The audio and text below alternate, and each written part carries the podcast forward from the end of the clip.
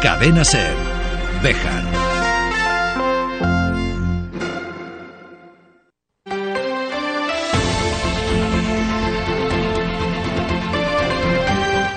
Hoy por hoy Bejar.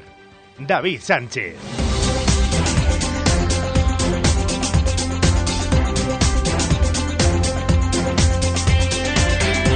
12 y 20 minutos de la mañana, saludos, muy buenos días, bienvenidos amigos y amigas de la radio. Esto es Hoy por Hoy Bejar y Comarca, es jueves 5 de octubre del año 2023.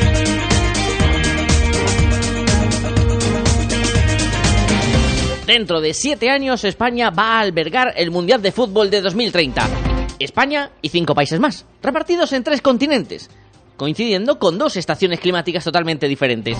Ríanse de la gasolina y de los vuelos que van a tener que realizar los equipos que van a participar, nada más y nada menos que 48 selecciones, que no sabía yo que había tantas selecciones en el mundo, en el mundo del fútbol, no países, porque no confundamos una cosa con la otra, y que van a jugar nada más y nada menos que 104 partidos en torno a un mes de competición.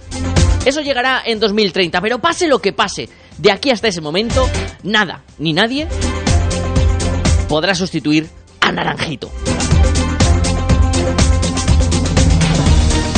Así que sea cual sea la mascota, que todavía ni se ha diseñado ni se ha pensado, Naranjito siempre en nuestros corazones y aquí vamos a ser siempre muy Team Naranjito.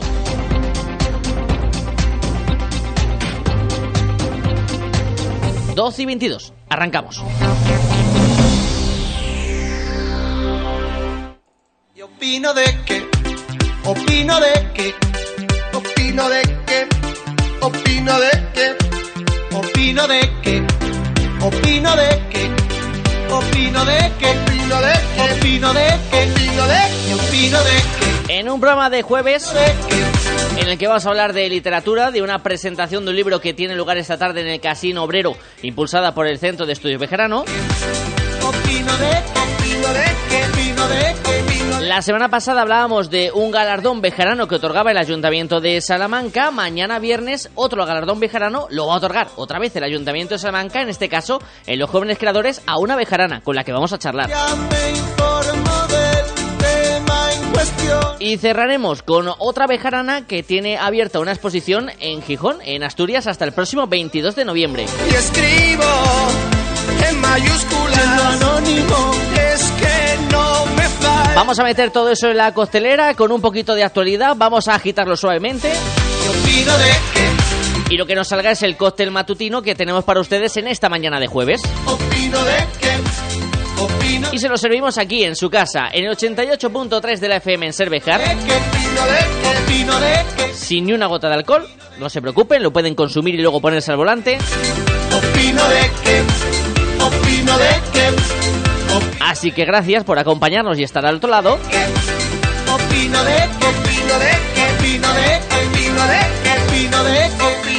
En esta soleada mañana que parece que no nos trae cambios en cuanto a la climatología, al menos en esta semana.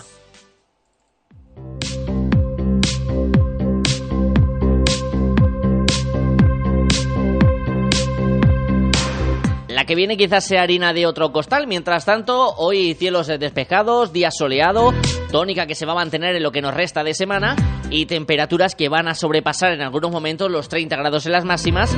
Las mínimas se situarán cerca de los 15 según pronostica la Agencia Estatal de Meteorología.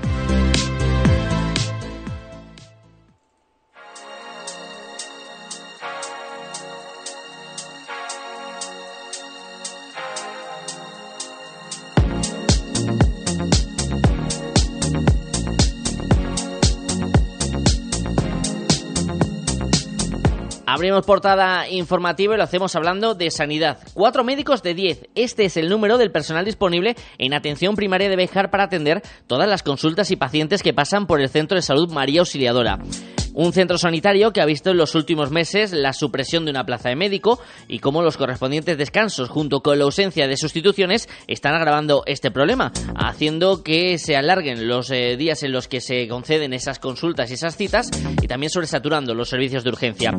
Una situación que ha sido denunciada por la Plataforma en Defensa de la Sanidad Pública de Béjar y Comarca y los propios profesionales. Escuchamos a la portavoz Marisa Díaz.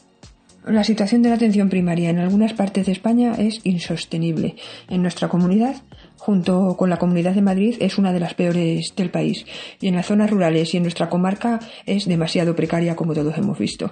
Ha habido, como todos hemos sufrido, días en los que en el centro de salud de Béjar solo había dos médicos en pleno verano en el que la población aumenta. Es una situación grave tanto para los profesionales como para los usuarios para los profesionales porque tienen que asumir las consultas de sus colegas que están de baja, de vacaciones, de permiso y se ven sobrepasados y están muy cansados realmente. Y para los pacientes porque tienen que esperar durante demasiados días para ser atendidos. Conclusión, las enfermedades o se solucionan por sí mismas o se cronifican y se saturan las urgencias hospitalarias para cosas que en situaciones normales lo resolvería el médico de familia, si estuviera. La Consejería de Sanidad se dejó ir a muchos profesionales que estaban insatisfechos con sus condiciones laborales y con el trato, maltrato que se les daba. Y ahora nos quieren convencer de que no hay profesionales, que es cierto, en parte, que es una especialidad poco atractiva, pero la Administración, una vez más, se lava las manos y no hace su trabajo, que es solucionar, que para eso les pagan. En cuanto al quirófano en Béjar, más de lo mismo. Se abrió durante la campaña electoral, como no, se siguió hasta las votaciones, como no también, y ahora ya nos han programado cirugías para octubre y noviembre.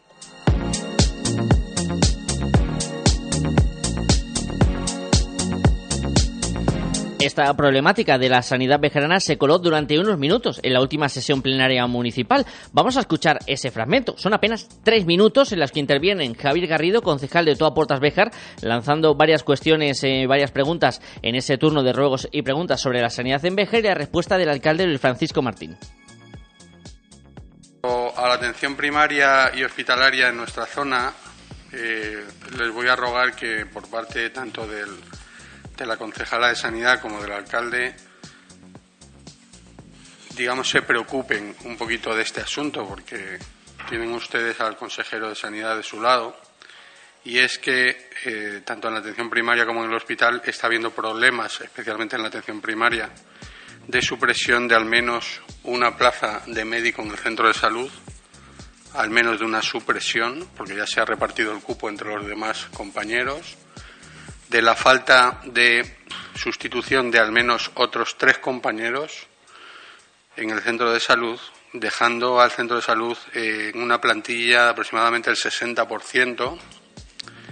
Si a eso le sumamos eh, los descansos a los que tienen derecho los trabajadores, las vacaciones, etcétera, pues hay días en los que la plantilla del centro de salud ronda el 20% de médicos, es decir, de 10 médicos que tienen asignado el centro de salud de la ciudad de Bejar, hay días que pasa consultan dos o tres médicos. También eh, que se intente eh, solicitar información sobre la sala de rayos, el famoso aparato de rayos que ya está comprado y depositado en el hospital universitario para este Hospital Virgen del Castañar y cómo van las gestiones para su traslado a este hospital. Decirles también con respecto a la atención primaria que no afecta tanto a la ciudad de Bejar, pero sí a la comarca y es que ya eh, se están empezando a mover y a tomar decisiones respecto a que hay pueblos que van a dejar de tener eh, médico asignado. Por tanto, de los nueve médicos que tiene la comarca de Bejar se va a reorganizar el cupo. Eso se ha pretendido por parte de la gerencia provincial y ha sido rechazada por la gerencia regional una reorganización de la comarca en cuanto a los médicos de atención primaria. Por tanto, les rogaría que hablen con, eh, con sus compañeros del Partido Popular y de Vox, especialmente en el equipo de sanidad de la Junta de Castilla y León. En la pregunta de la atención sanitaria, desde luego, mi compañera concejala de Educación y, y yo como alcalde nos pondremos en contacto pues, con las personas que lleven estos temas para porque es un tema que nos preocupa, nos preocupa como humanos que somos y como enfermos que nos ponemos y queremos la mejor atención sanitaria para nuestra gente de Béjar y comarca. Nos interesaremos por esa máquina de rayos X y hablaremos pues con la gerencia pues, de médicos de atención primaria. Obviamente en ese lapsus el alcalde se refería a la concejala del área de sanidad. Este fragmento ha durado 2 minutos y 53 segundos exactamente. El pleno municipal duró 3 horas. De esas 3 horas, una hora y media se dedicó a debatir dos mociones, una del Partido Socialista, otra del Partido Popular, sobre los pactos del Gobierno de España y la ley de amnistía. Asuntos en los que Béjar tiene un peso trascendental, obviamente. Nótese la ironía.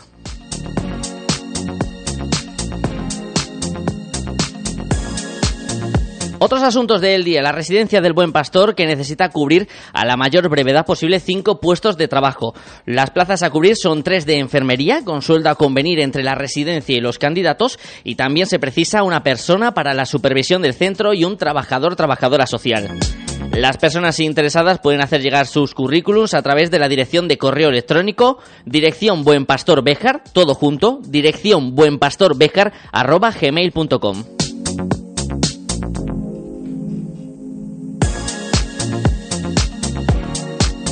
Y la ciudad textil se suma por octavo año a la ruta Trajano, un trazado que recorre la antigua ruta de la Plata para recordar el impulso de este emperador romano a esta vía de comunicación esencial entre el norte y el sur de la península ibérica.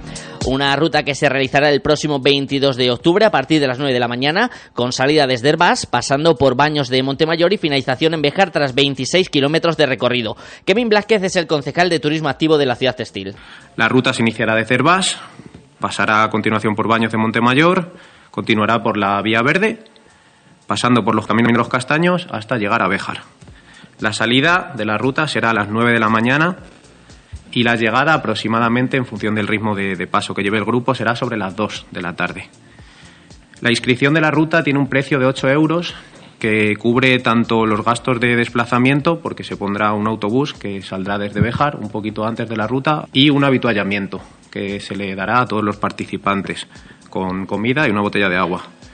El límite de inscripción en la fecha será hasta el día 18 de octubre, cuatro días antes de la ruta, y para las inscripciones se pueden hacer en cualquiera de las oficinas de turismo, tanto en la oficina de turismo de Baños como en la oficina de turismo de Bejar o en la oficina de turismo de Herbás.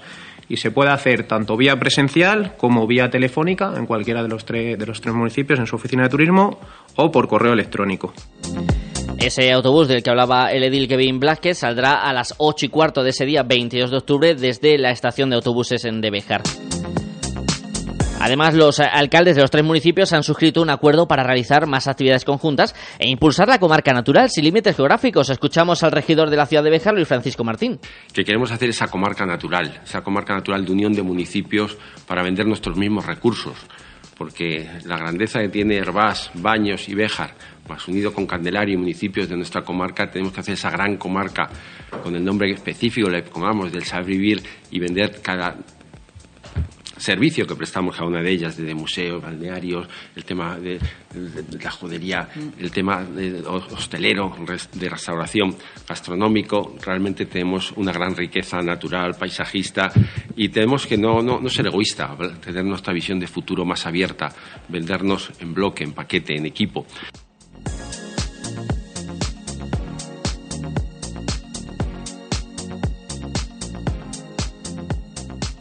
Y cerramos esta portada de actualidad con música. Con el concierto de jazz en vivo que va a acoger esta noche a partir de las diez y media la Alquitara, en donde actuarán Bor García, Enrique Oliver, Roger Gutiérrez e Ignacio González.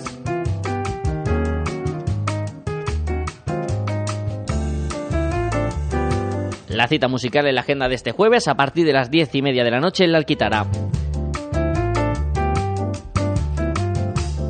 12 y 34, vamos a hablar ahora también de la cita literaria que tenemos hoy en la ciudad, en el Casino Obrero, con la firma que lleva del Centro de Estudios Bejarano. Cadena Ser, Bejar.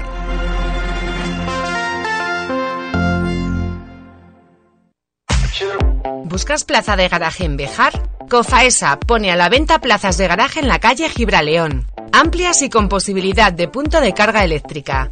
Infórmate en Construcciones Faustino Esteban, COFAESA, en la calle 28 de septiembre 16 o en el 616 99 28 52.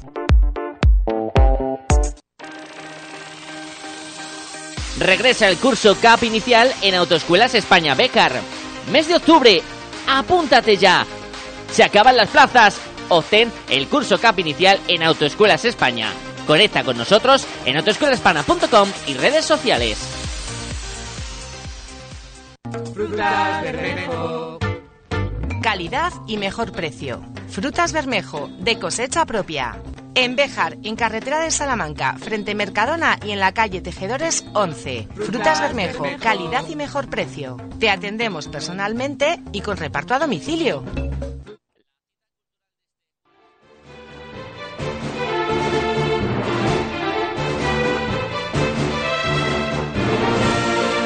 La cita cultural de este jueves en la ciudad de Béjar pasa por el Casino Obrero de nuestra localidad. A partir de las 8 de la tarde se va a presentar el segundo de los trabajos galardonados con el Premio Ciudad de Béjar en el año 2021. El Instituto de Béjar 1932-1936 de Francisco García. Hola Francisco, muy buenos días. Eh, buenos días.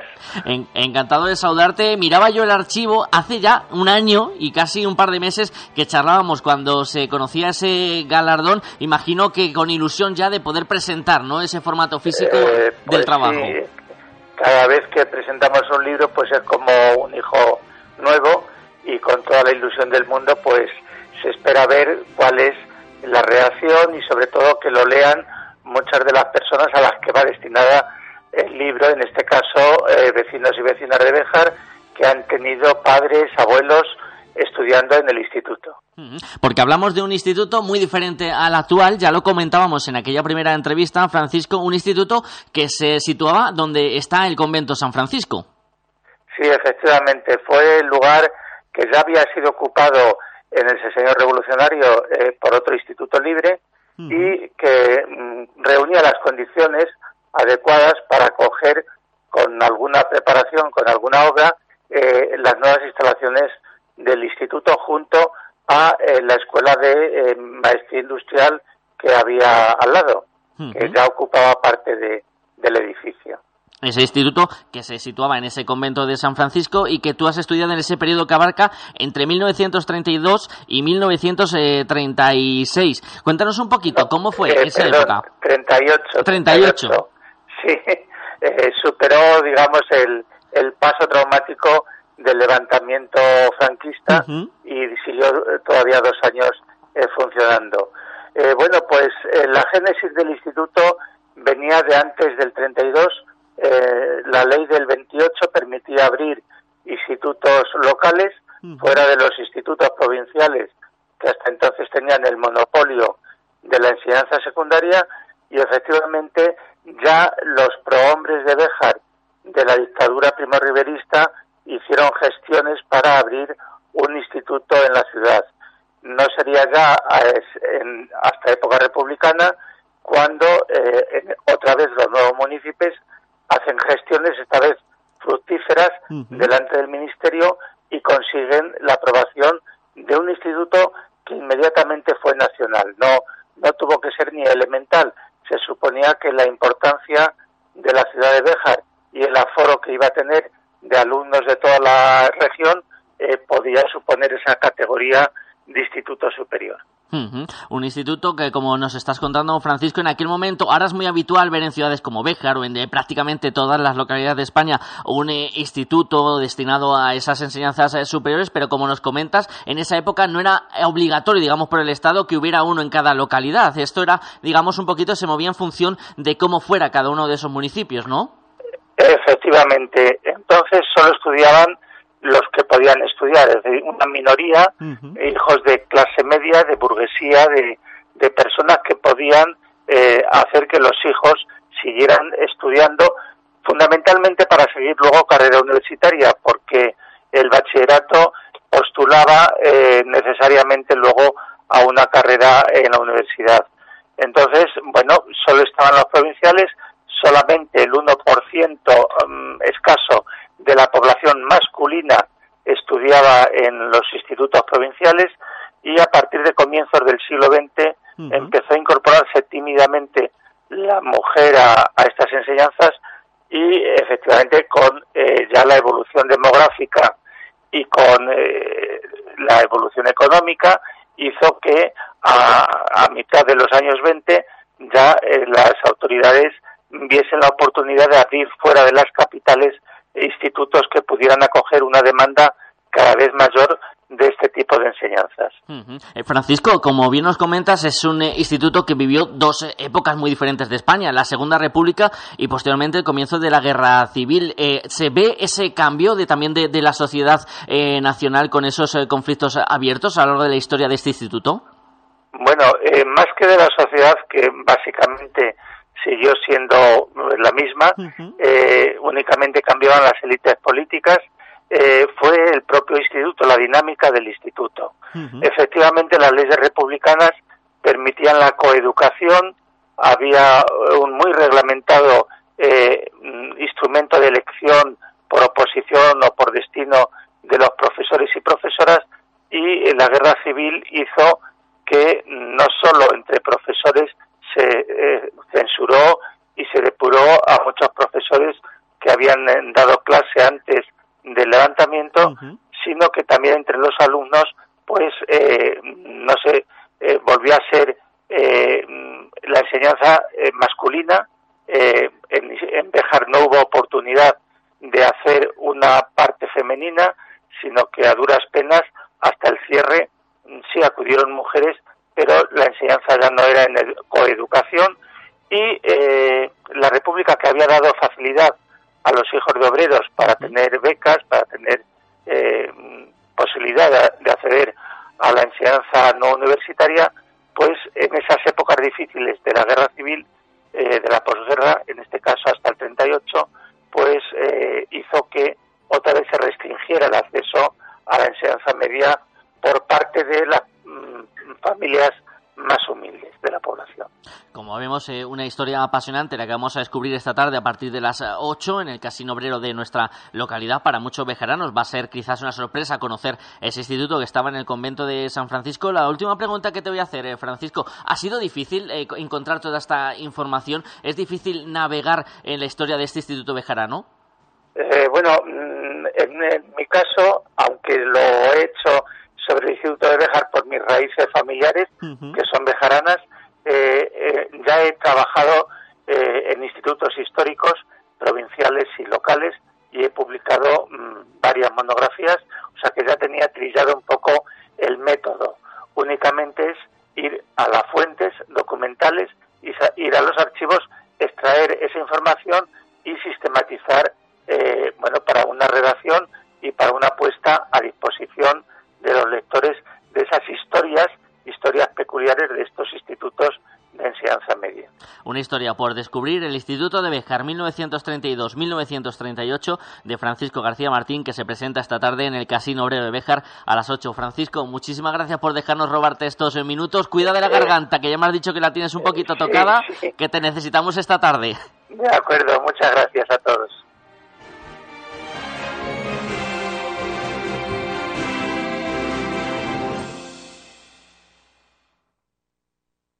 ¿Te gustaría participar en el cortejo real de la cabalgata de Reyes Magos 2024? Te esperamos este lunes 9 de octubre a las 6 de la tarde en la sala de concejales del Ayuntamiento de Béjar. ¿Buscas un taller de confianza para tu vehículo? En Automantenimiento Rodríguez ofrecemos revisión, cambio de neumáticos, electricidad, mecánica en general, además de venta de vehículos nuevos, seminuevos y de ocasión, adaptados a tus necesidades. Abrimos también los sábados por la mañana. Bejar, Automantenimiento Rodríguez. Pone en nuestras manos tu tranquilidad al conducir.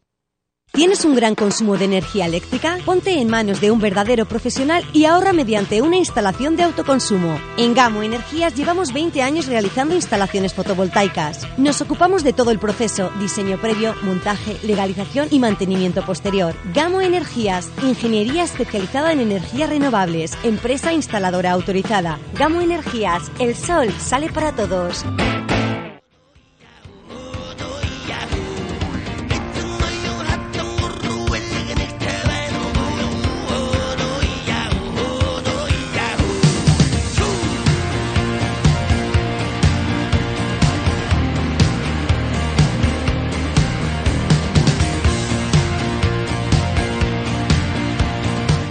Semana pasada el Ayuntamiento de Salamanca hacía públicos a los ganadores del Premio Ciudad de Salamanca en las categorías de novela y poesía.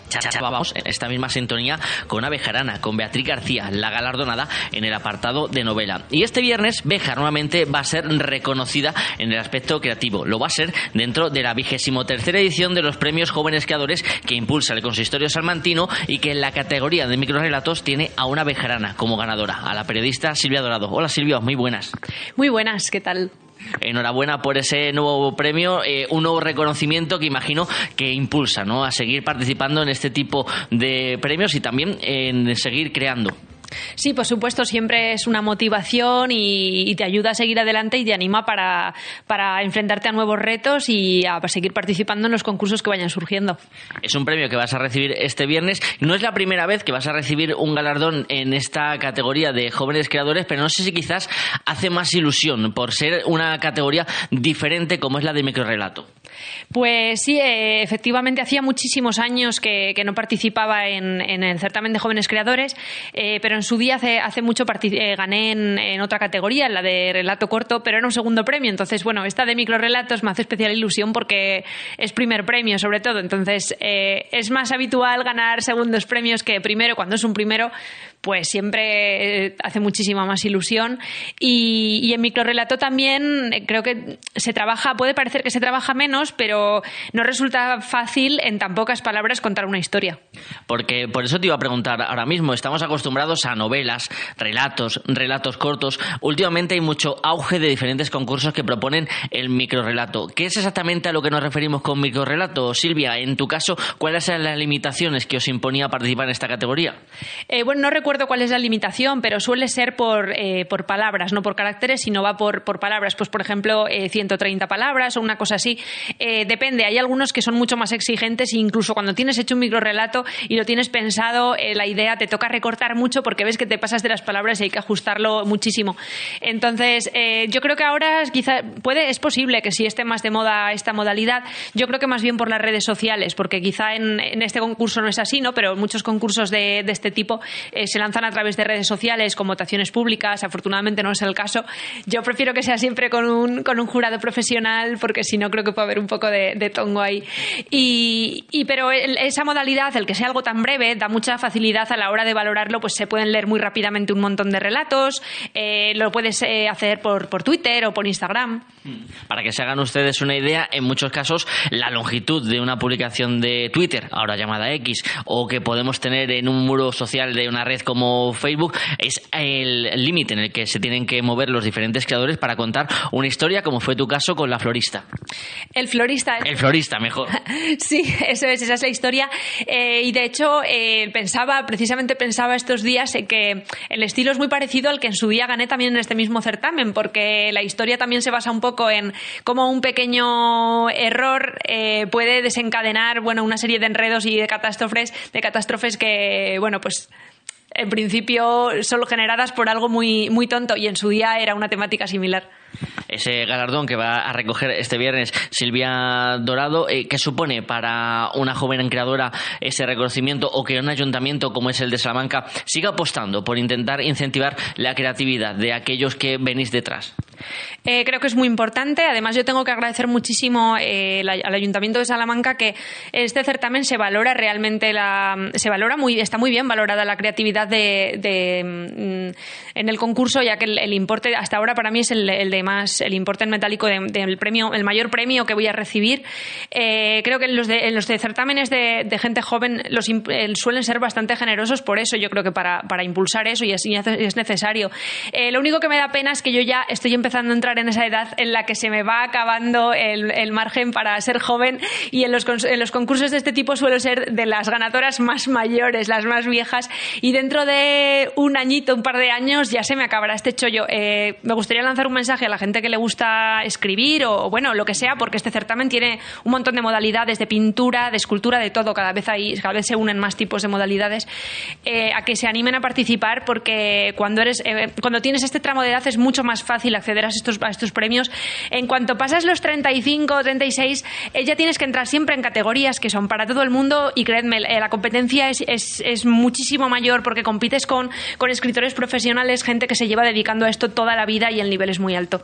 Muestra de ese futuro nivel que también va a alcanzar Silvia Dorado es este reconocimiento en la categoría de microrelato de los premios Jóvenes Creadores que se van a entregar este viernes en Salamanca. Silvia, muchísimas gracias por dejar que te robemos estos minutos dentro de tu quehacer eh, diario y que estaremos allí acompañándote en la entrega de premios como no podía ser menos.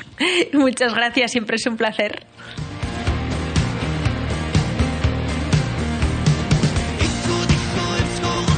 Allí estaremos para presumir de orgullo de esposa que tenemos.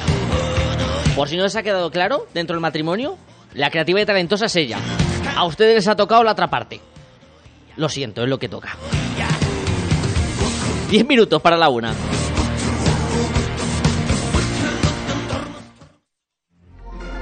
Cadena Ser. Bejar.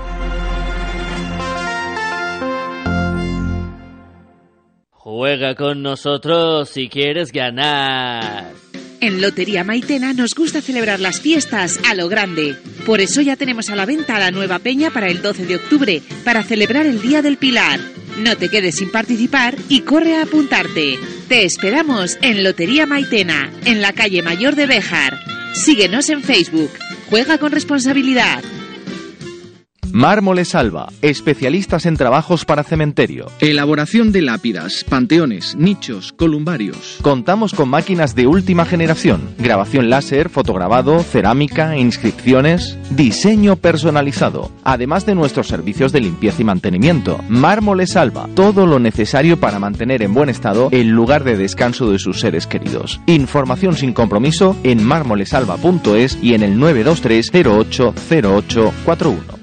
Restaurante La Plata. Déjate seducir por nuestra carne de buey madurada de producción propia, por el cuidado al producto de temporada, por nuestra bodega. ¿Quieres encontrar la clave del sabor? Restaurante La Plata, en la entrada de Bejar. Reservas 923 400 282.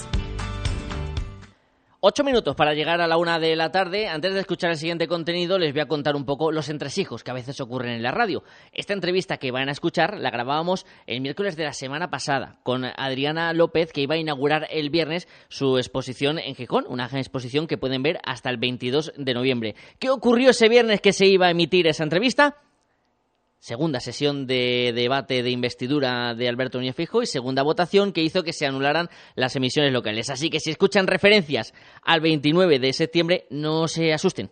Es que lo hicimos en ese momento, pero las circunstancias de la radio a veces son así. Pero hasta el 22 de noviembre tienen para ver esa exposición y vamos a escuchar qué nos contaba Adriana.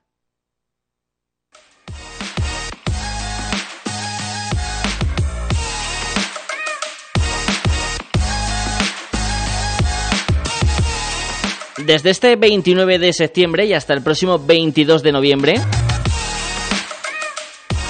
la creatividad y el talento bejarano se va a poder disfrutar en Gijón, en Asturias, en el norte de nuestro país. En el colectivo La Salita con la exposición de una bejarana que además ha sido galardonada con el premio que ofrece este colectivo en su año 2023. Ella es Adriana López. Hola Adriana, buenos días. Hola, buenos días. Javi. Enhorabuena, lo primero, imagino que contenta y satisfecha, ¿no? De ese reconocimiento a tu trabajo. Sí, la verdad es que sí, muy satisfecha porque, bueno, ha sido un poco el intentar no estar más allá de nuestras fronteras y de nuestra comarca y al final pues pues ha, he tenido la suerte no de ser seleccionada por este colectivo.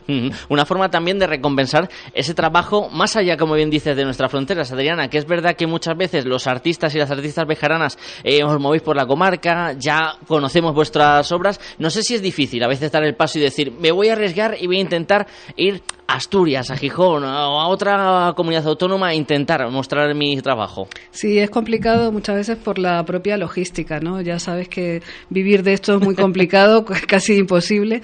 Entonces, las exposiciones, por lo menos en mi caso, han estado en las provincias de alrededor, ¿no? Desde en Salamanca, uh -huh. en Cáceres, Valladolid y bueno, intentando un poco allí a donde puedes ir con tus propios medios. Y esto pues ha sido una sorpresa, no me lo esperaba, ¿no? En una ciudad como Gijón, tan dedicada y que cultiva bastante el arte, el haber sido seleccionada.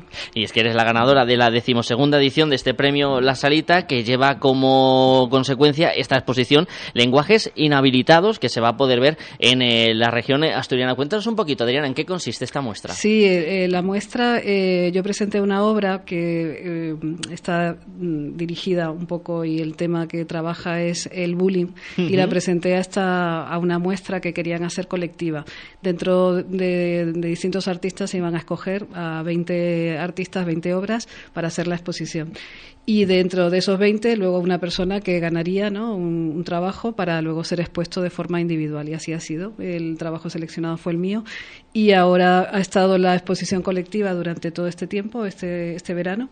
Y ahora eh, pues estamos montando ya la exposición individual que lleva el título de Lenguajes Inhabilitados y son un conjunto de 12 obras que trabajan sobre distintos aspectos del lenguaje, ¿no? desde cómo nos referimos a distintos colectivos y también el tema de violencia de género, ¿no? Cómo, nos dirigimos a las personas mayores, cómo nos dirigimos al colectivo tan importante que conforma el LGTBI, a los niños. entonces es un poco el repensar y pensar cómo hablamos. ¿no? Un poquito también fijarnos en el lenguaje, en esa herramienta de comunicación que tenemos en nuestro día a día, pero que puede también ser un arma peligrosa, y lo decías con ejemplos, ¿no? Como el de la obra que se, se presentó y fue la ganadora sobre el bullying, o también esa, esa violencia de género que sufren muchas mujeres, también se va reflejada en, esa, en esas obras. Claro, claro, es el, el lenguaje que muchas veces normalizamos, por desgracia, cuando lo vemos solamente palabras y palabras sueltas, sí que parecen disonantes, ¿no? Entonces, ahí es ver, eh, confrontar al espectador, a la espectadora,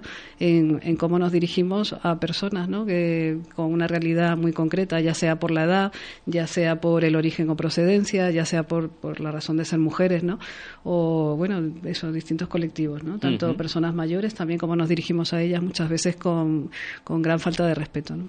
Esta obra se va a poder eh, ver en la avenida Manuel eh, Llaneza, en Gijón, hasta el próximo 22 de noviembre, pero que tiene una cita muy especial este 29 de septiembre, coincidiendo con la Noche en Blanco. Eh, la inauguración de tu muestra, Diana, es una de las eh, diferentes actividades que propone el Ayuntamiento de Gijón para una noche muy cultural. Sí, hay toda una programación muy interesante, es todo un dossier y van a estar abiertos museos, va a haber espectáculos en distintos es- espacios de arte y en concreto en el colectivo de la Salita, pues va a haber un, eh, a la par que se inaugura mañana esta exposición, no, el viernes, perdón, el viernes por la tarde va a haber música en directo. Ujú. También va a estar allí presente Adriana eh, López. Imagino también le hace ilusión, ¿no? A una artista estar el día que se inaugura la exposición en un territorio nuevo y ver un poquito la reacción, ¿no? De la gente que pase por la sala. Claro, muchísimo. Y el, el, el estar a, a pie, a pie de calle, ¿no? Como decimos, no solamente en nuestros estudios o en nuestros centros de trabajo, creando, sino luego hablando e intercambiando con la gente, ¿no? ¿Qué le parece, qué no le parece, qué,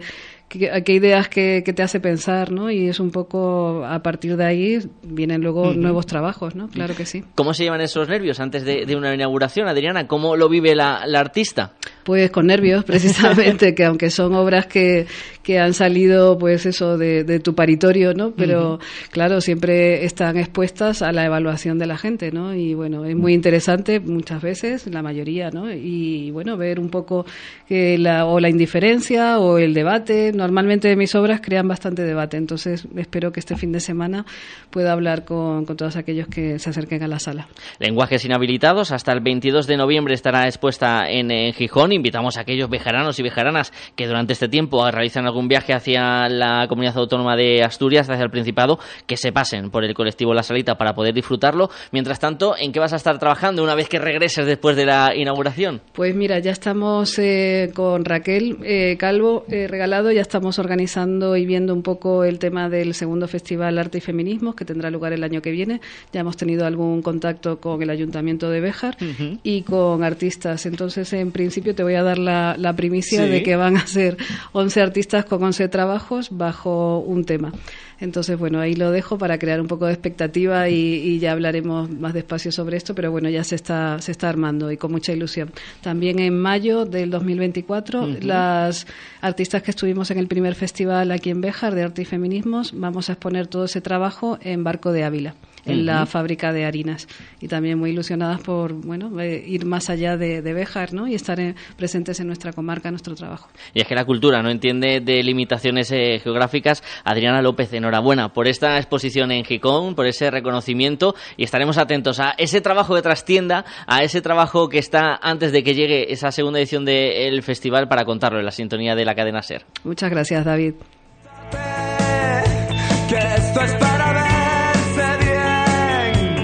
Y así llegamos al final en este jueves. Se queda en la mejor de las compañías, en la de la radio, en la de la SER. Y regresamos mañana. ¡Feliz día!